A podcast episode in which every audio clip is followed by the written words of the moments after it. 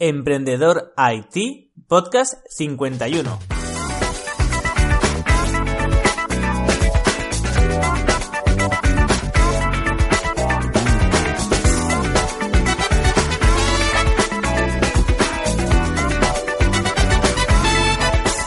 Hola a todos, bienvenidos a un podcast más a Emprendedor IT, el podcast sobre emprendedores y tecnología. Soy Luis Peris, emprendedor y consultor tecnológico y podéis saber más sobre mí en luisperis.com. Dicho esto, dicha la presentación de siempre, quiero parar aquí y daros las gracias a todos. Ya sabéis que llevamos un mes y medio de parón y en este mes y medio eh, me habéis contactado decenas y decenas y decenas de personas agradeciéndome de los podcasts y pidiéndome que continúe. Así que por todas estas fuerzas y por todo este apoyo que me habéis dado, muchísimas gracias. Ahora os lo devuelvo con este podcast. Dicho esto, este va a ser un podcast muy especial, porque realmente la, nueva temporada la vamos a retomar en dos semanas. Pero en la otra línea, en el otro lado del micrófono, tenemos a una persona muy especial que nos va a hablar de un tema muy interesante. Así que, os lo digo, este es un podcast especial y empezaremos dentro de dos semanas. Como os comentaba, tenemos un invitado, se llama Pedro y es experto en conversiones. Muy buenos días, Pedro. Hola Luis, ¿cómo estás? Muy, muy, muy bien y encantado de tenerte aquí. Bueno, antes que nada, di quién eres y cuál es tu background. Bueno, primero de todo quiero darte las gracias por, invitarme a tu podcast. Eh, ya sabes que, te descubrí hace poco y, te escribí un email y te descubrí en concreto por el episodio de los Test AB. Y así que es un placer estar aquí contigo y junto a tus oyentes. Y bueno, ¿quién soy? Me llamo Pedro, soy un chico de 24 años, vivo en Mallorca y bueno, puedo definirme como una persona que, es bastante inquieta. Y en los últimos años he ido haciendo cosas desde la música hasta cositas de desarrollo web, marketing online y ahora me voy metiendo un poco en el mundo de las startups y negocios digitales. Y bueno, muy recientemente he lanzado un proyecto enfocado en lo que hablaremos hoy, que es el CRO u optimización de conversión y bueno, mi objetivo con este proyecto es ayudar a, otras empresas y negocios que tengan presencia en Internet y que quieran mejorar sus conversiones. Bueno, dada mi juventud, no tengo un background profesional demasiado extenso, pero sí que puedo decir que por mi cuenta pues he aprendido bastante en temas de diseño web, blogs y, ya con 13 años o así, pues a, veces tocaba temas de hosting, y todo esto y, sobre todo mm, desde hace tres años así más o menos estoy más enfocado en lo que es el marketing online.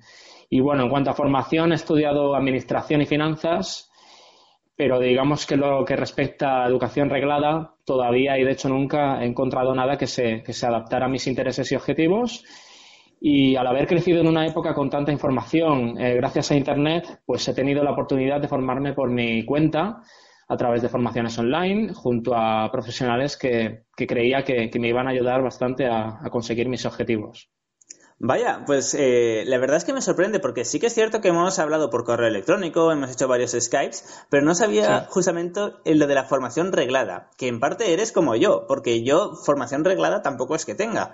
Eh, yo he estudiado, bueno, he estudiado por internet siempre, he vivido y he trabajado en Canadá, eh, me he montado varias startups y tampoco nunca me había hecho falta la formación reglada, más que nada por justo lo que acabas de comentar. No hay nada eh, que dijera, esto es lo mío, esto voy a aprender mucho.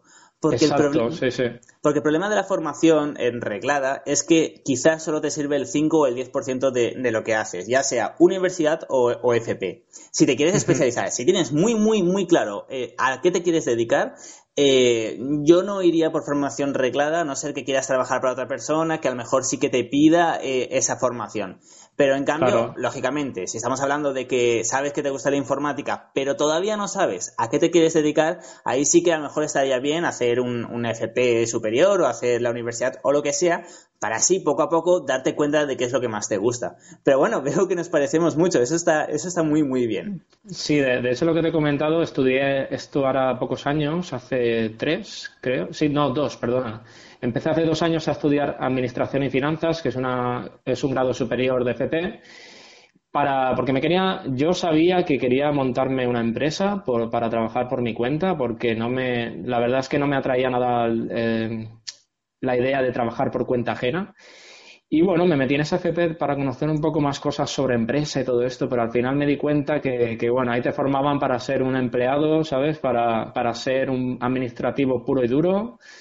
Y vamos, que, eh, que me aburría bastante, ¿sabes? Y, bueno, la completé y, y, demás, pero ya sabía que, que yo me quería de, dedicar a todo esto de Internet y tal. Y claro, ahí en, en, la FP, pues lo que te enseñaban estaba, lo veía todo como muy a la antigua, muy, muy obsoleto todo, en el sentido de que te lo estaba todo muy destinado a, a hacer un trabajo local, ¿sabes? Y, y, yo lo que tenía claro es que no quería trabajar con empresas locales aquí en Mallorca. Quería trabajar con, um, en un proyecto que me permitiera salir un poco de la frontera, ¿sabes? Totalmente de acuerdo. De hecho, algo que me gusta mucho de la formación online, por decirlo así, ya no hablo de FP, sino de, por ejemplo, sabes que puedes hacer del Meet, puedes hacer cursos gratuitos, hay muchas plataformas donde puedes hacer cursos gratuitos. Es sí. que, es, o a lo mejor te cuestan 10 euros. Entonces, lo, lo, bueno de esos cursos es que te los dan profesionales. Y eso es lo que claro. me gusta. En cambio, en Exacto, el FP, sí. yo, por ejemplo, ya simplemente... Eh, ahora que tengo los conocimientos y no me hace falta, eh, bueno, no tengo que estudiar nada, pues me estoy sacando eh, online el FP, me presento a los exámenes y poco más. Y, y, y, todo, y todo bien, pero más que nada yo lo estoy haciendo por el tema de visados, porque así me es más fácil para irme a otro país, por si quiero, por si en un futuro quiero irme a otro país que me haga falta visado, como Estados Unidos, pues bueno, así es más fácil, eso sí que es cierto. Y lo que sí que me he dado cuenta es que, obviamente depende en cuál, pero en muchos, en los profesores de los FPs son muy deficientes. Son gente que acaba de salir a lo mejor de la universidad y que no encuentra trabajo y se mete a profesor. Repito, esto de, eh, no en todos los casos, esto es, estoy generalizando, sé que está mal, pero sí que, sí que me he dado cuenta de que muchas veces no han trabajado en el sector privado o no saben o no están a la última. Es decir, no estudian todos sí. los días programación, porque aquí sabemos tanto que en marketing como en programación tienes que estar todos los días estudiando, viendo que, que nuevas cosas salen, si, por ejemplo, en tu caso sale algo, alguna herramienta nueva de marketing, pues tienes que estudiarla. En mi caso, claro. sale una nueva versión de Java o de PHP, pues tengo que estudiarla, etcétera. Y, uh -huh. y, en el FP sí que es cierto que, eh, que, es un nivel muy, muy, muy blando y que tampoco ni siquiera los profesores a veces están preparados para hacerte de verdad eh, un profesional. Así que bueno, veo que, veo que sí. estamos de acuerdo en esto, pero nos estamos yendo un poco del tema. Así que volvamos sí, sí. Venga, venga. Sí, Volvamos eh, a lo que nos interesa en este podcast y es por qué eh, yo te considero experto en optimización. Porque yo sé que eh, tú no te consideras experto porque hemos hablado en muchas ocasiones de qué es, ser, qué es ser experto. Pero bueno, para que la gente entienda más la optimización de conversión, háblanos de por qué tú eres o por qué quieres ser un experto en optimización. Bueno, eh, yo estoy en camino a, a serlo, pero, pero, bueno, porque esto, porque me estoy enfocando mucho en la optimización de conversión. Y como tú dices, a mí no, a mí no me gusta demasiado la denominación de experto, porque mm, como lo hemos comentado en, por Skype y demás, pienso que nunca se deja de aprender y digamos que, que cuando adquieres la rutina de estar aprendiendo cosas nuevas cada día, pues es muy difícil encontrarse en, un, en, una situación en la que sientas que lo sabes todo y siempre tienes la sensación de que te queda algo por aprender para subir más escalones.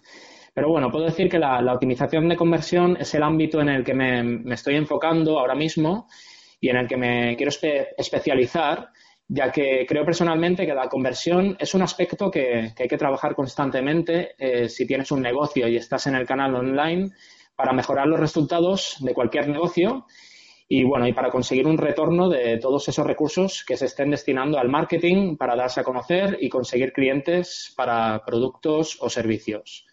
Perfecto. Y... Entonces, si quieres, vamos a hacer una cosa. Vamos a definir qué es optimización de conversión para todas estas personas que a lo mejor no estén muy, muy metidas en el mundo del marketing online. Si puedes, sí. vamos a definirlo y así vamos a, vamos a continuar. Vale, perfecto.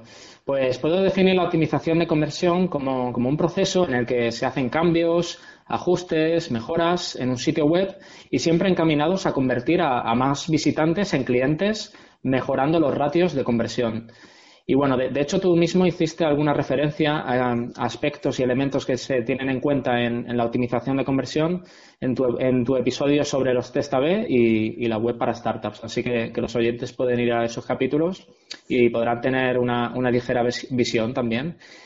Y bueno, para, llegar al resultado eh, de tener una mayor conversión de todo el tráfico que esté llegando a una web, hay que identificar los problemas de conversión que puedan existir en el sitio web Y esto se hace mediante la observación, investigando por qué se están produciendo esos problemas. Y esto se puede hacer mediante herramientas de analítica web. Siempre hay que basarse en datos, nunca en suposiciones.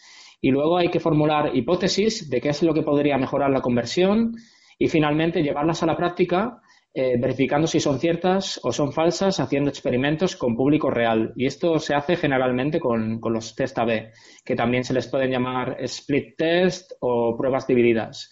Y la tipología de pruebas divididas más extendida es el test A-B, pero luego también existen los multivariantes.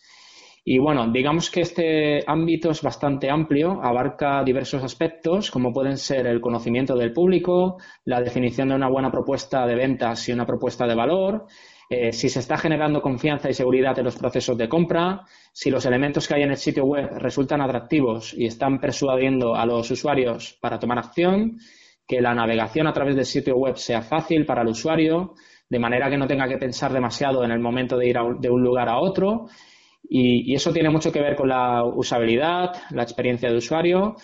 Y luego hay que tratar que los usuarios tomen acción inmediata y no dejen cosas para después, porque eso podría suponer pérdidas en ventas. Y bueno, todos esos ajustes, mejoras, cambios, hay que pasarlos eh, por un test, hay que, hay que hacer test para verificar que esos procesos de conversión están siendo eficaces.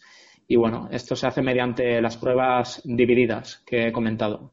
Vaya, pues realmente eh, me ha gustado mucho tu definición porque has dado a entender algo que, realmente estoy muy de acuerdo y es que la optimización de conversión no es tener una página web bonita y ya está, sino que realmente hay mucho trabajo detrás, que no es solo el test A-B, sino que realmente tienes que conocer a tu público y tienes que usar muchas herramientas para, trabajar realmente una buena optimización de, la conversión. Claro, claro. Entonces de aquí sí que me surge una duda. Imaginad que tenemos una página web pero tenemos varios targets, ¿vale? Tenemos eh, diferentes públicos objetivos. Eh, ¿Cómo podemos eh, actuar, cómo podemos optimizar la conversión en este caso? Bueno, un, negocio que tenga varios segmentos de público al que dirigirse, pues primero de todo tendremos que conocer muy bien cuál es su perfil. esto se conoce como perfil de cliente, perfil de comprador o, en inglés buyer persona. y, tenemos que distinguir bien esas diferencias que hay entre unos y otros porque son esas diferencias a las que tendremos que enfocarnos para comunicarnos con cada uno de ellos. Porque la, comunicación, el mensaje que tendríamos que hacer llegar a, cada uno de esos segmentos sería distinto dependiendo de cuáles sean sus problemas, sus deseos, sus necesidades, etcétera. Y bueno, antes, eh, antes que nada, sí, sí que tenemos que conocer muy bien ese perfil del cliente y una vez que los tengamos bien definidos, que aunque al principio puede ser difícil si estamos comenzando, o, aunque estemos avanzados quizás podemos tener dudas, pues el hecho de que podamos conocerlos muy bien, estos perfiles, pues nos va a ayudar mucho, eh, por ejemplo, en la comunicación que vamos a desarrollar en el sitio web, por ejemplo, en los textos, en los textos, de manera que se hable directamente a cada uno de estos segmentos en su lenguaje. Y esto tiene mm, mucho que ver con la redacción persuasiva o copywriting. No sé si, si, alguno de los oyentes lo conoce, pero tiene mucho que ver con, el copywriting. Vaya. Y además, y además de otros aspectos, como pueden ser la fuente del tráfico, que, que, bueno, dependiendo del segmento, pues podemos atraer esas visitas de un modo distinto. Y, por ejemplo, las páginas de aterrizaje o landing pages en las que se puede vender un producto o servicio tendrían que ser distintas y, y estar hechas, estar, por ejemplo, escritas a nivel de copy o, u otros elementos, estar diferenciadas dependiendo un poco del segmento al que te quieras dirigir. Digamos que, cada página de aterrizaje, si tienes dos públicos, pues tendría que ser páginas distintas eh, enfocadas en la persona y totalmente personalizadas. Vaya, vaya, vaya. Me, gusta, me gusta. Te voy a traer más veces porque realmente eh, sabes de lo que hablas y eso es muy, muy, muy interesante. Entonces, sí que te voy a hacer una pregunta porque creo que la gente eh, lo, está, lo está pensando. Y es, ¿puedes dar algún, algunos tips para nuestros oyentes?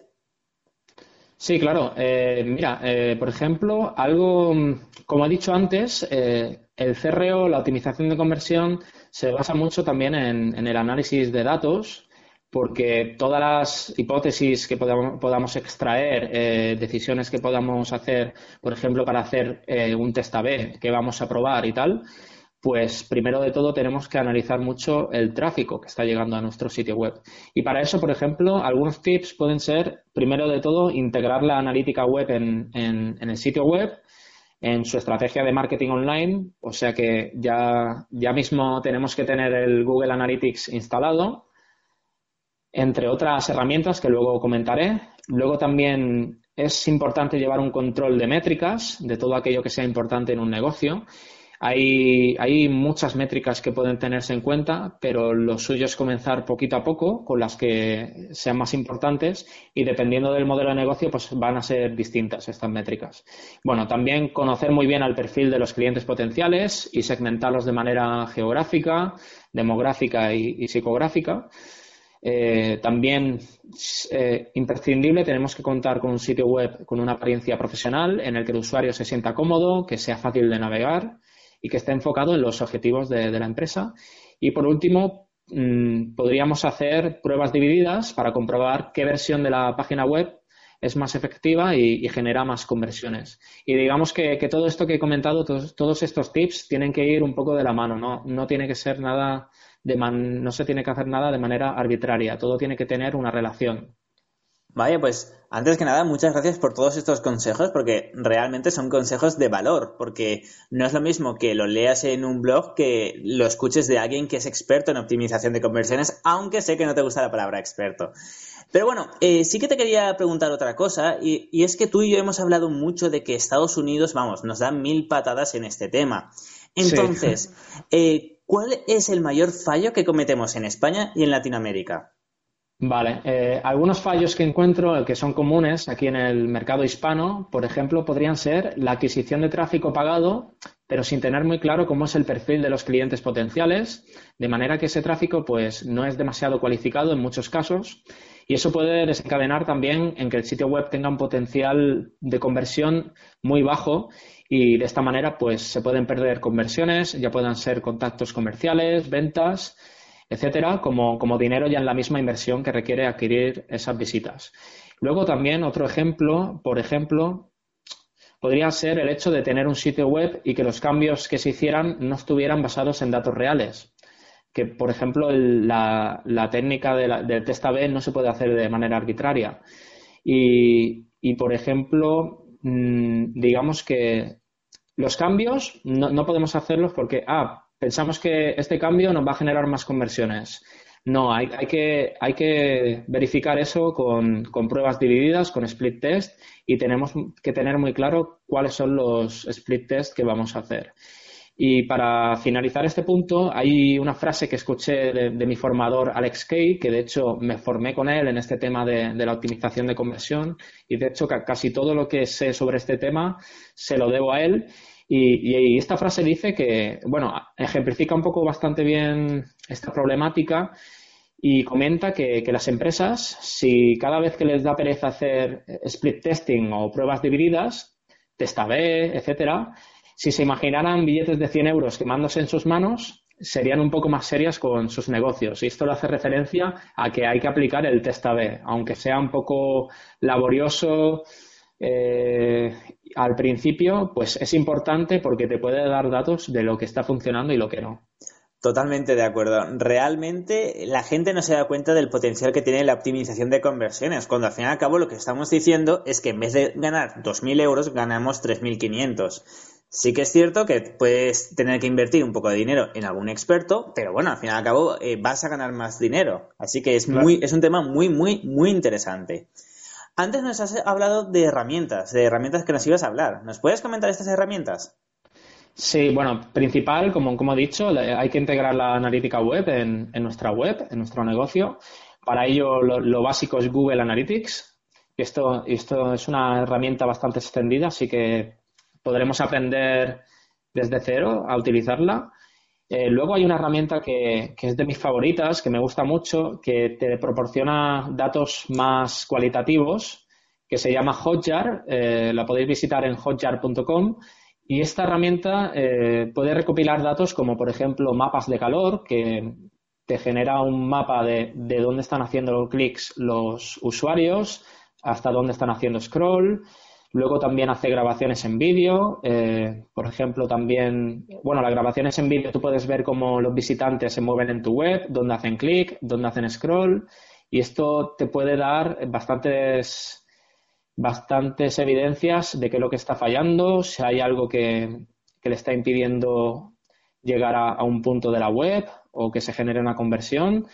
Y, y, además también tiene análisis de embudos, de formularios. Si la visitáis veréis un poco y es bastante completa para tener esos datos más cualitativos. Luego hay una herramienta gratuita que puede hacer lo mismo que Hotjar en cuanto a grabación de vídeos, pero quizás de una manera muy, básica y quizás la podéis instalar para, probar y se llama Get Smart Look, que es, totalmente gratuita y, únicamente graba vídeos de, de las visitas y, y la podéis encontrar en getsmartlook.com y está en español, está. Vaya. Luego, está bien. Sí, sí esta, creo que, esta herramienta creo que es bastante reciente y, bueno, si, si, quieren ver un poco por lo menos eh, tus oyentes cómo se están moviendo en la web los visitantes, pues es curiosa porque, porque pueden verlo. De todas maneras, en Hotjar tienen un plan gratuito que, que tiene, ahora no recuerdo hasta qué volumen de visitas, pero digamos que si tienes poco tráfico o tu tráfico tampoco no es demasiado voluminoso, pues con la cuenta gratuita quizás te pueda bastar. Creo que eran 2.500 visitas al día, si no recuerdo mal. sí, creo que sí. 2.000 páginas vistas, creo que Ah, pues Es, verdad, es verdad. Sí, y, luego eh, hay otras herramientas que hay una herramienta que estoy probando ahora que hablé con, el proveedor que es, que es de TestaB bueno, para hacer pruebas divididas que se llama A-B y está en abtasty.com y es una herramienta que puedes hacer test A-B, puedes hacer también test multivariable, eh, también incluso puedes hacer test de, embudos de varios, por ejemplo, un proceso de compra de una tienda online, tú puedes testear eh, las diferentes etapas, ver cuáles están fallando, ver los ratios de conversión y, esta la estoy probando desde hace muy poco, incluso hace poco hice una sesión online con, con personal de, esta empresa para que me enseñaran más a fondo cómo funciona la herramienta y la verdad es que está bastante chula para hacer test A-B y además eh, comienzan a traducirla al español, así que puede ser bastante, es bastante simple de utilizar, no, no hay que saber demasiado. Y por ejemplo para hacer los cambios en, en lo que es el test A-B eh, cuando quieres, o sea, tú tienes la versión de control, la página original, por ejemplo, una home, una página de inicio, y, lo que tiene Evitasty, que también lo tienen otras herramientas de este tipo en el mercado, es que tiene como un editor visual que tú puedes eh, crear las variaciones y con este editor visual, por ejemplo, si tienes un botón de compra en color rojo, pues con el editor este eh, te deja editar HTML y diferentes cosas, incluso reescribir textos y tal, pues tú puedes hacer los cambios con este editor visual, de manera que puedas hacer el cambio y hacer el test Y, y esto lo que te permite es que, es que sin necesidad de, de tocar la web, pues puedas testear un cambio y luego si ves que funciona, pues ya finalmente lo puedes llevar a cabo en tu web. Muy, muy, muy, muy, muy interesante. Has comentado algo, has comentado lo del ratio de conversión. Sé que me vas a matar porque todos los del marketing online me queréis matar cuando hago esta pregunta, pero estoy seguro que los oyentes, eh, vamos, lo están pensando. ¿Cuál podría ser un ratio de conversión normal? Bueno, pues eh, tanto tú como yo y, eh, conocemos a, Joan Boluda, de hecho lo, escucho, lo escucho y, me gusta mucho su respuesta de depende, ¿no? y, es que y es que y, es que es verdad, o sea, de hecho desde que empecé a escucharla a él es que tiene toda la razón. Por ejemplo, en este caso, pues depende muchísimo del modelo de negocio, del tipo de negocio que sea. Depende de si es una página de servicios, una tienda online un blog. Mm, digamos que, por ejemplo, el promedio en e-commerce se suele decir que es el 1%. Pero también, eh, yo por ejemplo, lo que he leído también en muchos libros sobre este tema, optimización de conversión, que también cada, cada negocio es un mundo y que cuesta bastante pues decir cuál es una tasa de conversión normal, porque también depende de si el producto es bueno, si el producto es malo, si el producto interesa al público, si es que depende de muchas variables. pero digamos que lo normal sería un, un 1% más o menos, pero yo creo que siempre que hay que tomar eh, cada negocio como un caso exclusivo, de manera que podamos enfocarnos en ese proyecto en concreto a, aumentar la conversión en, los procesos que, haga falta. Vale, eh, la verdad es una buena es una buena respuesta. Sé que era una pregunta trampa porque también es cierto, justo lo que has comentado. No es lo mismo una tienda online que venda coches, por ejemplo, que una tienda online que venda algo de 5 euros. La tasa de conversión nunca será igual. Claro, claro. Eh, claro. Y hablando de precios, ahora que he dicho lo del coche y lo de los 5 euros, eh, ¿qué precio tiene externalizar este servicio? Es decir, la optimización de conversión, por ejemplo, ya sabes que yo tengo eh, la startup Wilux, eh, si quisiera externalizarlo a otra empresa, ¿qué precio tendría? En el, en el, mercado así hispano todavía no hay muchas referencias en, en cuanto al coste de, este servicio y, y, las, casi todas las referencias que tengo yo personalmente las tengo por Alex Kay, que es mi formador, y de hecho en alguna ocasión he tenido alguna sesión online para hablar más sobre este tema. Y, lo que él dice, o sea, generalmente creo que él se basa un poco en, Estados Unidos, pero digamos que aquí, adaptado a España, es algo continuo, la optimización de conversión es algo continuo, no es que vamos a estar un mes y, y ya va, va, a mejorar todo y luego, y luego estar así de por vida, porque esto depende mucho también, por ejemplo, de la estación del año, eh, de la época del año. Depende de muchas variables y, siempre, siempre se puede estar mejorando la conversión, no es algo que, acabe.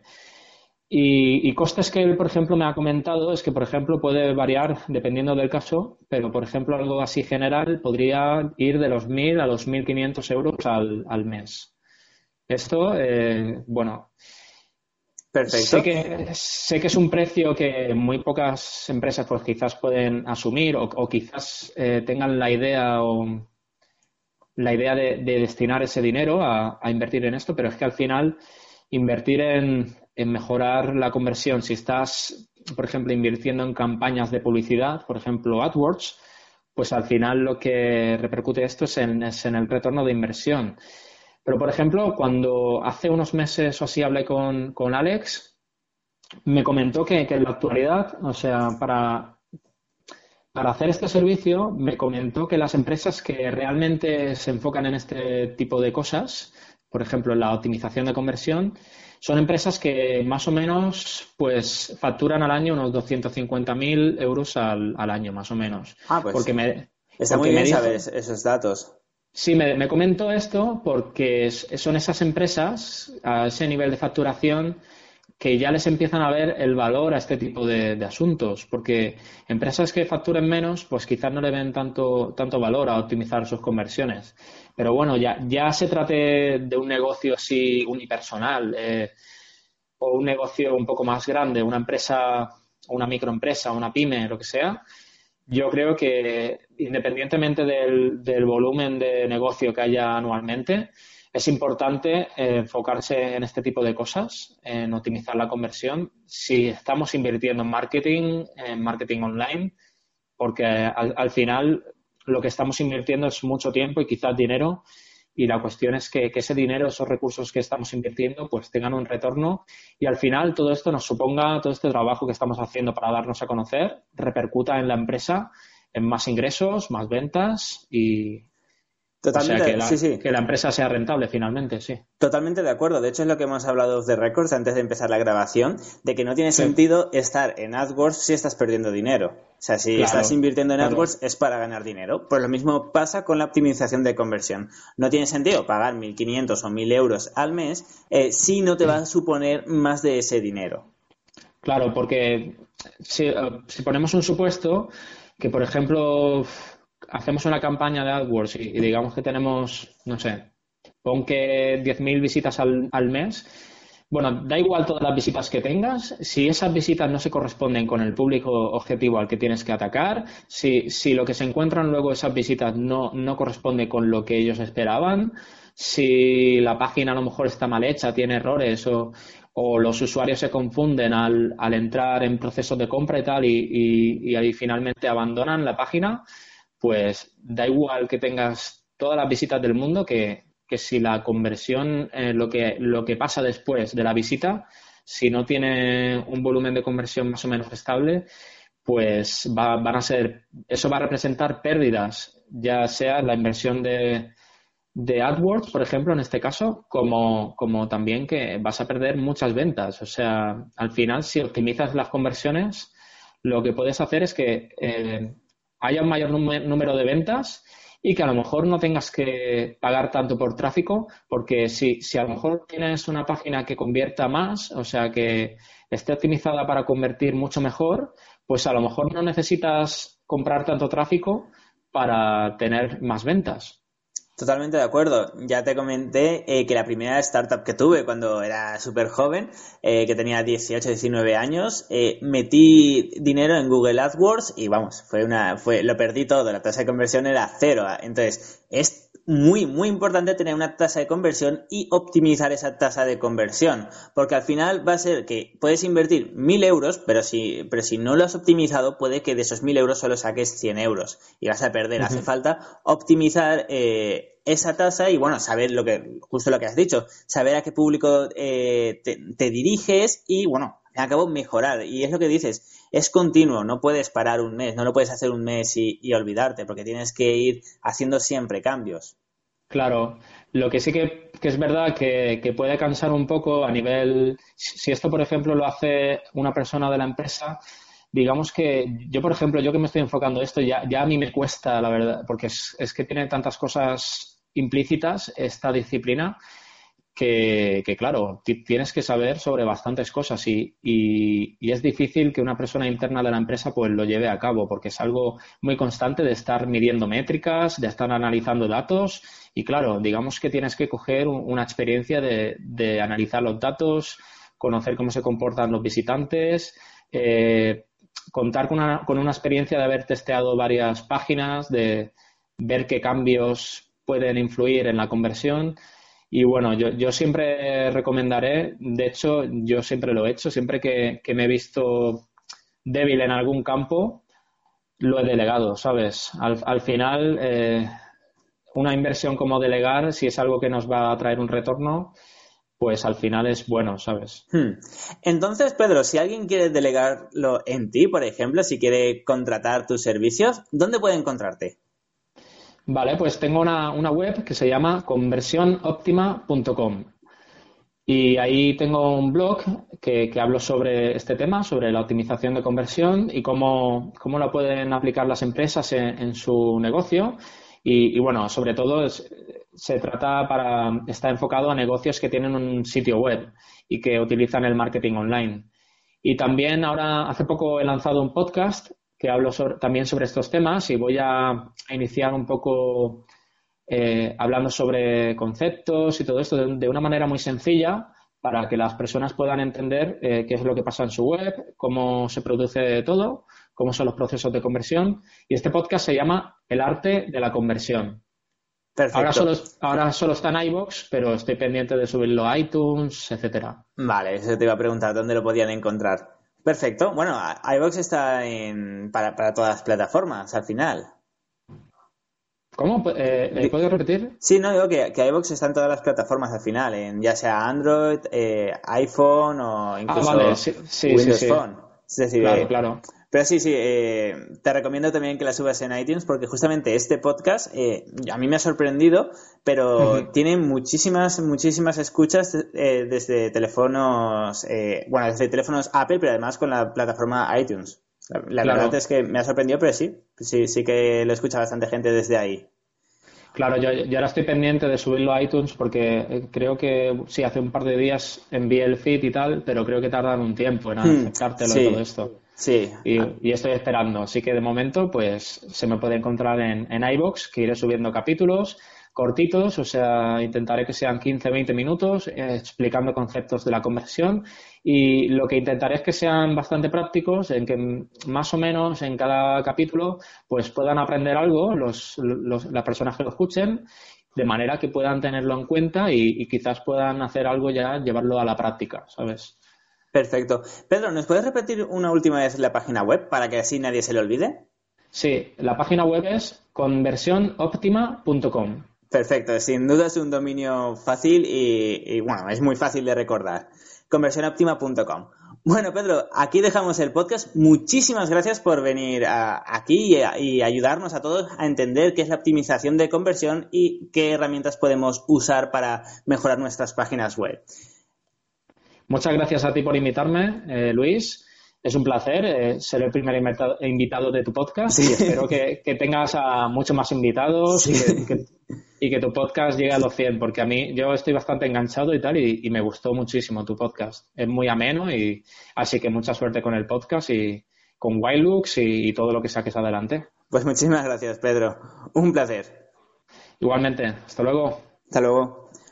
Bueno, y hasta aquí la entrevista con Pedro. Espero que os haya gustado y que podáis haber aprendido algo. Pero es que además tenemos un pequeño regalo, y es que Pedro va a hacer un webinar totalmente gratuito. Para ello, para apuntaros simplemente tenéis que ir a conversionoptima.com y ahí tenéis un formulario donde os podéis apuntar al webinar. Recordad que los webinars son en directo, por lo tanto os tenéis que apuntar cuanto antes. Os lo repito, conversionoptima.com. Así que bueno, yo ya me despido de todos vosotros y nos escuchamos en un par de semanas que os contaré todo lo nuevo que va a tener este podcast. Hasta entonces.